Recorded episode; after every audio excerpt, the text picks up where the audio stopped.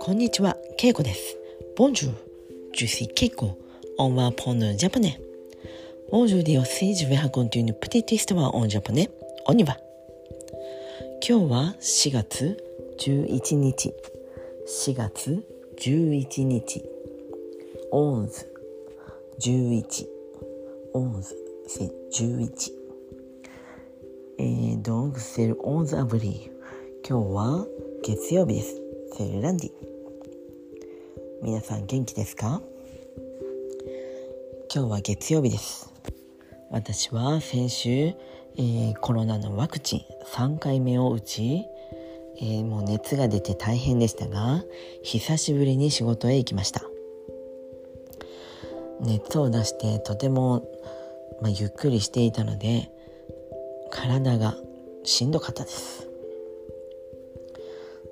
仕事では立っていることも多いんですが体がもうちょっとなまっていてなまっているというのは、まあ、動くことをちょっと忘れていてずっと立っているのがもうしんどかったんです。しんどいというのはすぐ疲れるということです。今日はとてもいい天気でした。もう暑いぐらいの天気それはまあ昨日そうだったんですが今日ももうほんとコートがなくてもほんと1枚の服で歩けるぐらい暖かい天気でした。桜はほとんど終わってしまいました。土日も、えー、まあほとんど桜終わっているけども、えー、咲いている場所を見てとても綺麗だったんですが今日はさすがにもう、えー、桜を見ることはありませんでした。ほとんど花が散って、えー、もう枯れている感じですね。この後は桜の花は終わって葉っぱが緑の葉っぱが出てきます。今日私はお昼にえー、サンドイッチを食べました。ハムとレタスが入ったサンドイッチ。そしてコーヒーを1杯飲みました。コーヒーを1杯っていうのはアンカフェですね。コーヒーを1杯っていうとボクルカフェになってたくさんのコーヒーという意味になります。でもコーヒーを1杯ということはアンカフェ。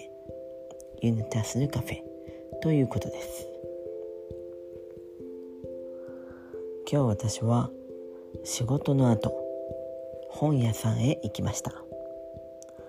本屋さんでフランス語のテキストを見に行きました。実は私はある人にフランス語を時々教えています。まあ教えていると言ってもえ簡単なフランス語です。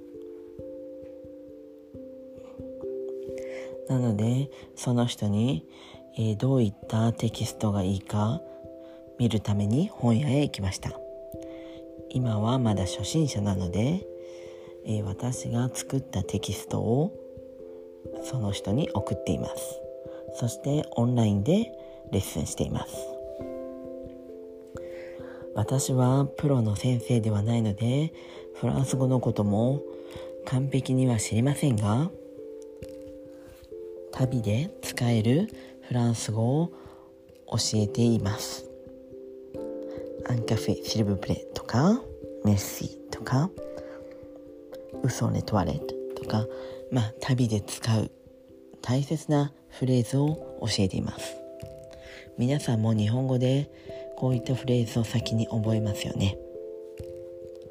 やはり旅行に行く時は場所を聞いたり、えー、レストランで注文したりお店で商品を買ったりそういうのが一番よく使う言葉になります皆さんも、えー、私たちと同じように、えー、ゆっくりいろんなフレーズを覚えていきましょうはい。では今日はこの辺で。メッシーボク、オンバ。さよなら。